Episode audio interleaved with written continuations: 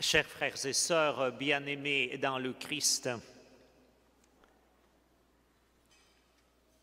ceux qui me connaissent un peu savent que quand je médite sur le mystère de l'amour, le mystère de Dieu, je dis que nous avons une grande difficulté.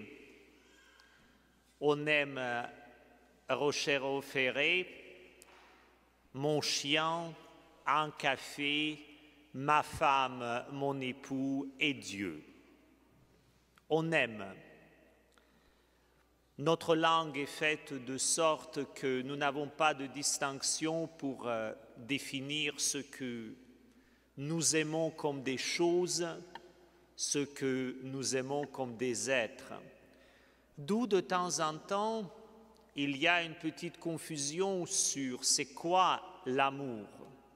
On met beaucoup euh, de choses sur le dos de l'amour. Les merveilleuses choses et les plus terrifiantes. Mais ce n'est pas seulement le cas de l'amour, c'est aussi le cas de plusieurs mots dans la Bible. Alors aujourd'hui, Jésus répond à une question de maître de la loi. Dans quelques instants, on va se pencher sur ce mot, la loi. Mais l'évangile aujourd'hui de Matthieu, il dit, j'attire votre attention et je vous invite à méditer à la maison, peut-être pendant la semaine. Euh, au début de cet évangile, Jésus, on nous dit, il a fermé la bouche des Sadducéens. Vous savez, en général, on voit Jésus comme celui qui libère, celui qui ouvre les oreilles, euh, délie les langues, euh, ouvre la bouche. Et aujourd'hui, on nous dit très clairement que Jésus a fermé la bouche des Sadducéens. C'est-à-dire, il y a des paroles, il y a des manières de se nourrir, il y a des manières où il y a des choses à manifester notre affection où il faut fermer la bouche. Mais maintenant la loi.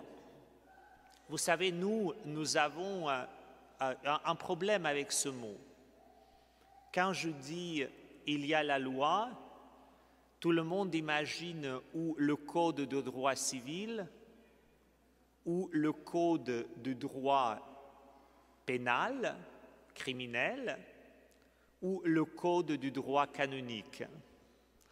Certains d'entre nous imaginent tous les trois simultanément. Mais la loi, c'est cinq premiers livres de la Bible. Et dans ces cinq premiers livres de la Bible, le central, ça va vous paraître bizarre, c'est le livre de Lévitique qui décrit le temple de Jérusalem, l'attente de la rencontre et qui prescrit d'une manière, pour nous ça paraît même ridicule et méticuleuse, les dimensions, les matériaux et d'autres choses. Parce que le but de la loi, c'est de ne pas faire de nous des êtres parfaits et impeccables en soi-même.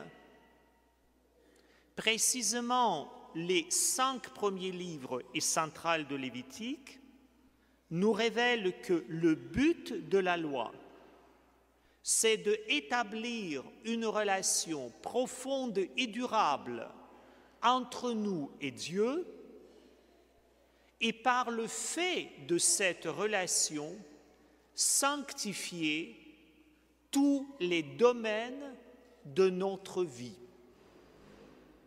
Que tout notre être soit tourné vers Dieu, parce que Dieu est entièrement tourné vers nous.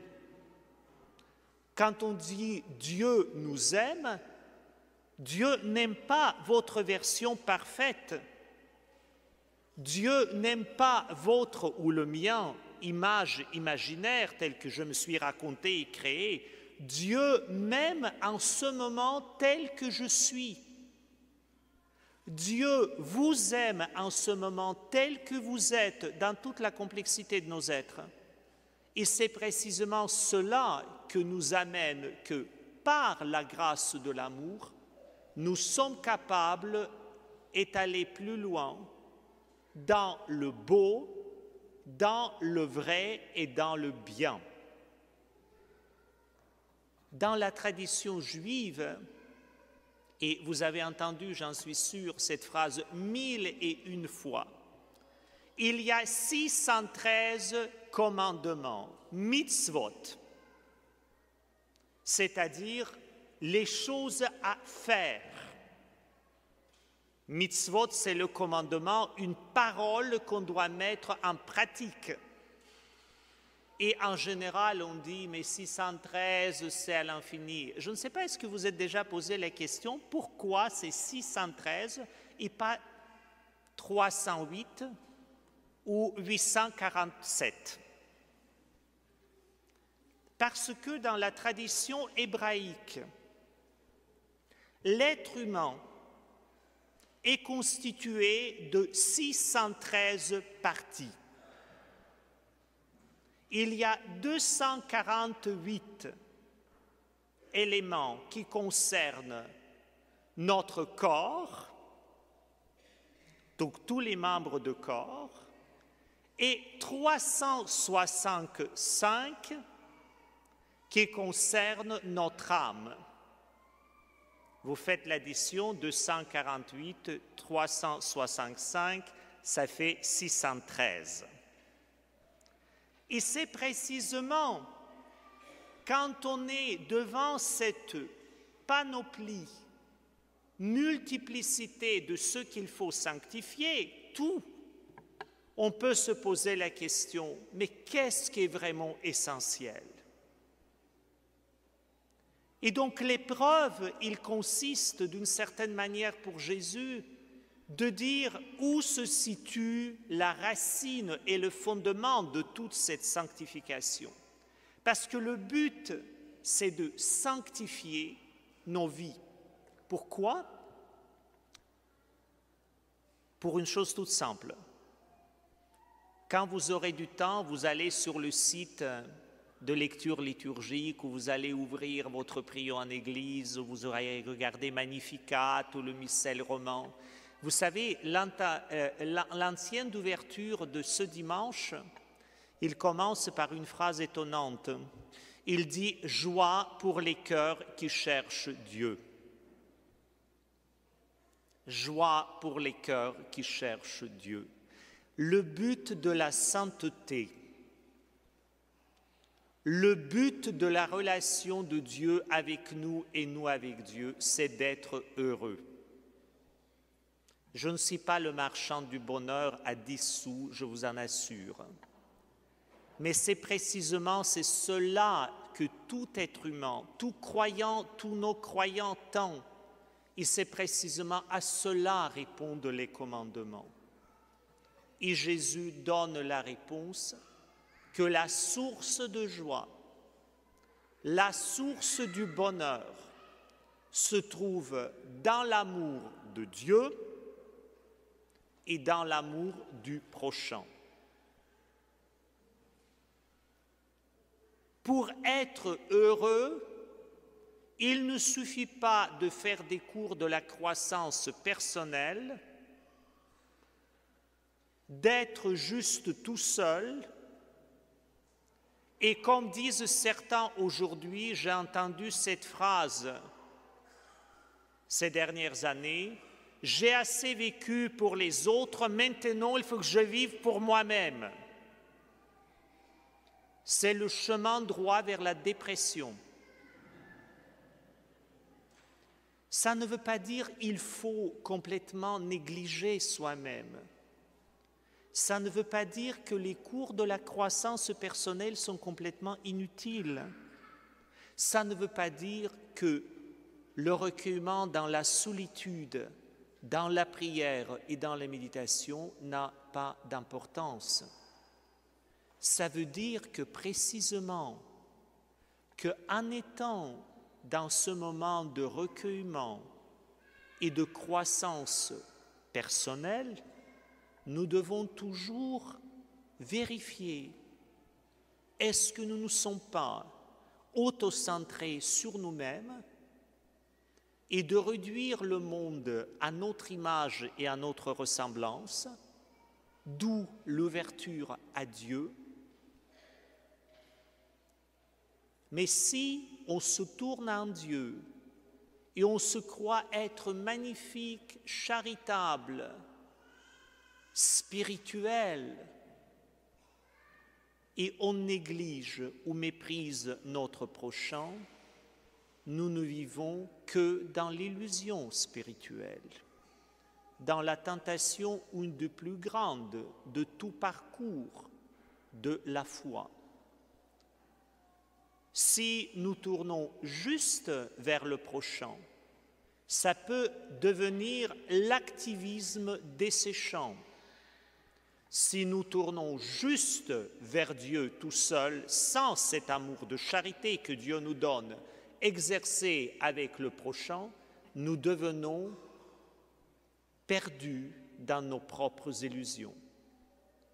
Et vous voyez, si on se tourne vers Dieu, si on se tourne vers le prochain, en fait, on se retrouve en vérité nous-mêmes, tels que nous sommes,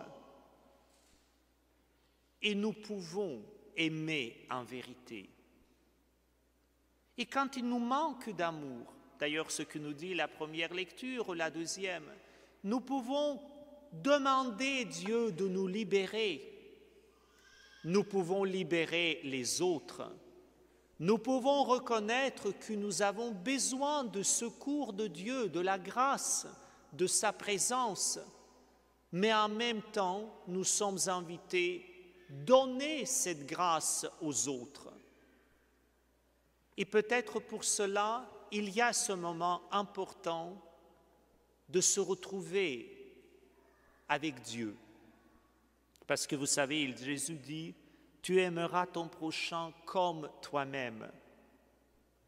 Le drame de chacun d'entre nous, ce n'est pas de ne pas s'occuper de nous-mêmes. À ça, on le fait à la longueur de la journée. Hein.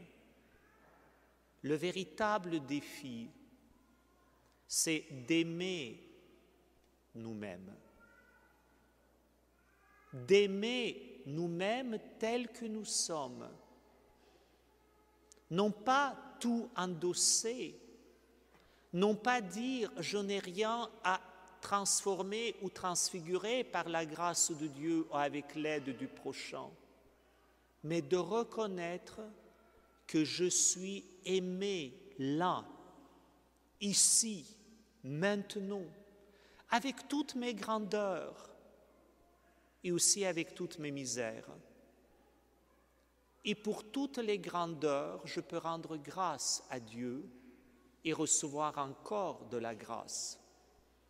Et pour toutes mes misères, je peux les confier à Dieu et Dieu va travailler sur cela pour les transformer. Juste pour les moins jeunes et le plus jeune, vous savez, pour certains, ça peut changer en clin d'œil.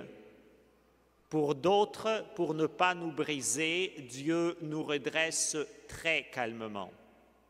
Et ça prend du temps. Donc si vous êtes toujours dans les mêmes choses qui n'ont amour, ne vous découragez pas, mais confiez en permanence ça à Dieu.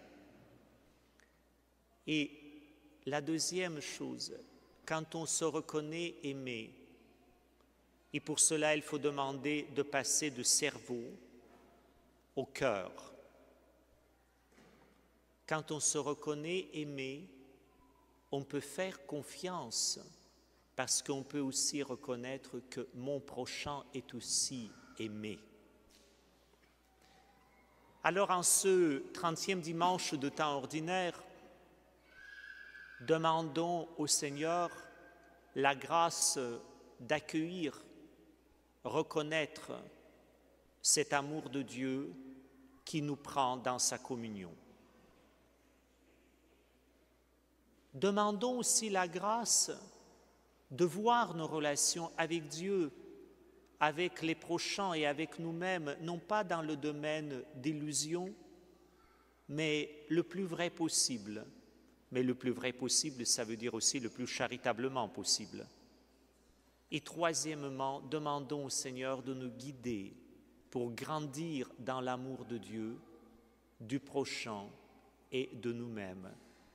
Alors chacun et chacune d'entre nous, nous allons toujours nous retrouver dans la joie pour ceux qui cherchent Dieu. Amen.